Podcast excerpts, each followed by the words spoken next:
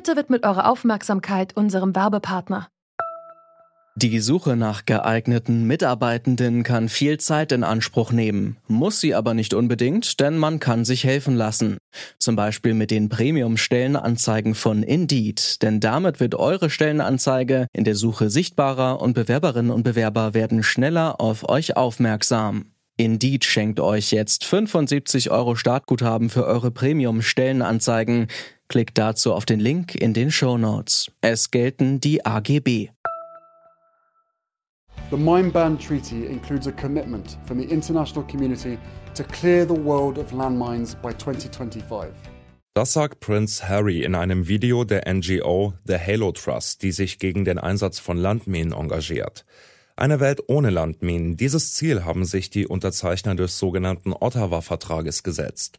Und dieses Ziel wollen die insgesamt 164 Länder, die den Vertrag unterschrieben haben, nicht irgendwann erreichen, sondern schon 2025. Allerdings liegen noch immer Dutzende Millionen von Landminen weltweit unter der Erde. Wir fragen uns deshalb heute, eine Welt ohne Landminen bis 2025, ist das überhaupt realistisch?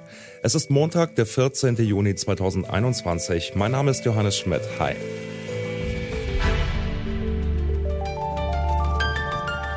Zurück zum Thema. 1999 ist der Ottawa-Vertrag in Kraft getreten.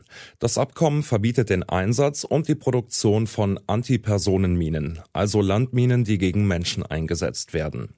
Staaten, die frei von Landminen sind, sollen anderen Ländern bei der Räumung der Minen helfen. Auch das steht im Abkommen.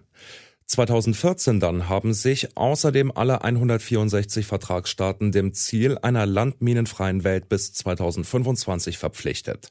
Laut dem sogenannten Landmine-Monitor, der jährlich Zahlen und Statistiken zum Thema veröffentlicht, hat es aber 2019 zumindest noch über 5000 Minenopfer in 55 Ländern gegeben auch in vielen Ländern, die den Ottawa-Vertrag unterschrieben haben. Wie gut kommen wir also voran im weltweiten Kampf gegen Landminen und welche Hürden gibt es dabei noch zu überwinden? Darüber habe ich mit Eva Maria Fischer von Handicap International gesprochen. Das ist eine NGO, die sich für Menschen mit Behinderung in Krisengebieten einsetzt und die außerdem zu den Gründungsorganisationen der internationalen Kampagne für das Verbot von Landminen gehört, also der Organisation, die das Ottawa-Abkommen angestoßen hat. Hallo, Frau Fischer. Guten Tag, hallo.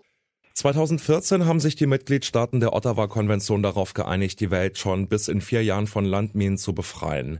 Jetzt steigen aber seit ein paar äh, Jahren die Zahlen der Landminenopfer wieder deutlich an. Das hört sich ja jetzt nicht so an, als ob die Welt schon in vier Jahren wirklich frei von Tretminen sein könnte, oder?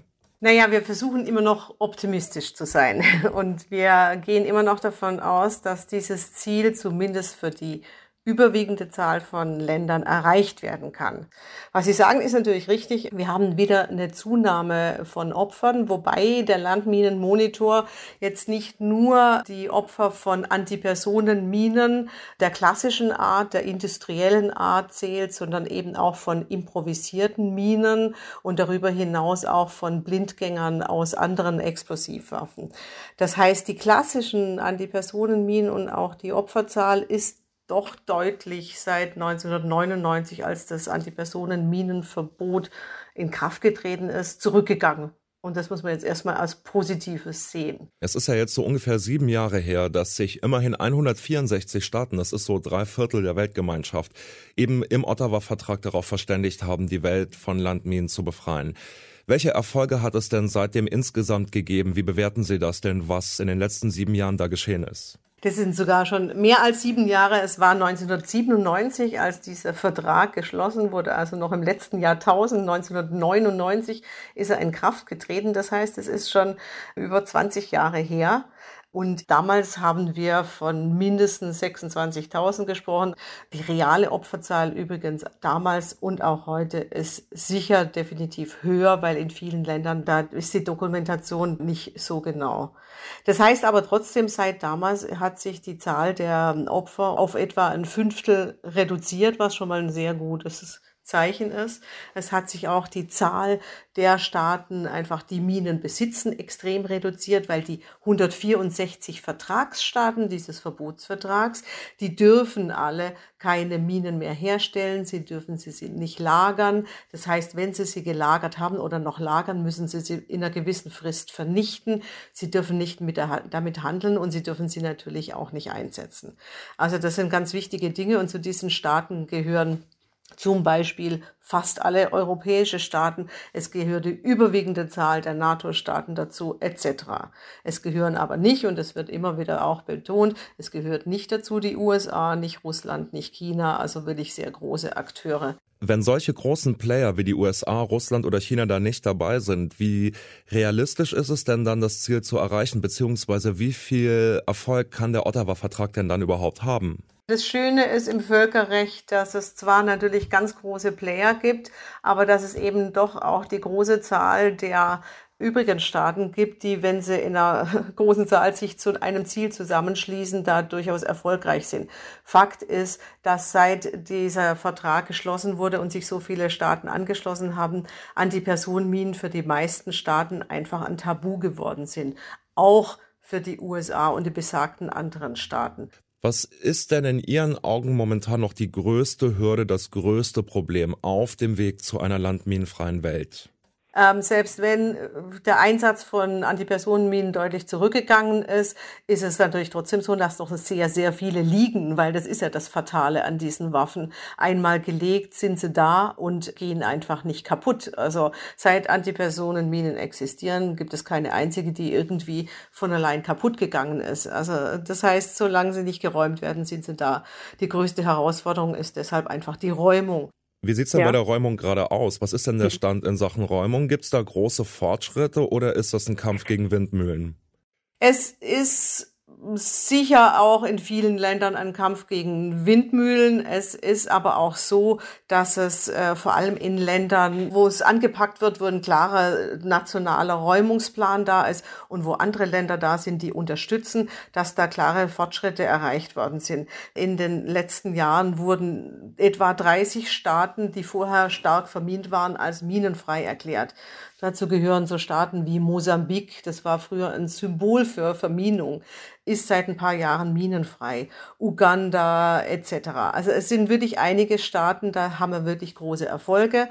Es gibt andere Staaten, da wissen wir schon, die werden nicht bis 25 geräumt werden können. Zum Beispiel der Irak, das am stärkste verminte Land der Welt, äh, in dem halt immer noch auch Konflikte stattfinden. Und solange ein offener Konflikt da ist, das gleiche gilt für Syrien, kann nicht geräumt werden, weil geräumt werden kann nur im Friedenszustand oder im nicht aggressiven Zustand. Dann mal vielleicht zum Schluss nochmal der Blick nach vorne. Für wie realistisch, für wie erreichbar halten Sie das Ziel 2025, beziehungsweise wenn das zu hoch gesteckt ist? Was wäre denn ein realistisches und trotzdem noch ambitioniertes Ziel? Wie ist da Ihre Zukunftsaussicht?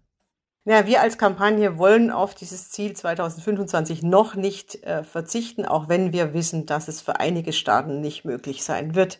Was ganz wichtig ist, was man einfach noch wissen muss, selbst wenn wir das Ziel erreichen, ob 2025, 2030 oder äh, wann auch immer, es wird zu erreichen sein. Aber minenfrei heißt nicht opferfrei. Das heißt, die Menschen, die durch Landminen schwerst verletzt worden sind, die brauchen Zeit ihres Lebens Unterstützung. Und das ist was, wo gerade wir bei Handicap International und andere Organisationen, die die Opfer von Minen unterstützen, ganz stark darauf dringen. Da braucht es immer noch ganz stark die Anstrengung der Vertragsstaaten, die Betroffenen zu unterstützen, dass sie wirklich die regelmäßige Unterstützung der Opfer mit Prothesen, mit sozialer Eingliederung, all das, was ein Mensch braucht, um wieder leben zu können nach so einem Unfall, dass sie sowas vorwärts treiben.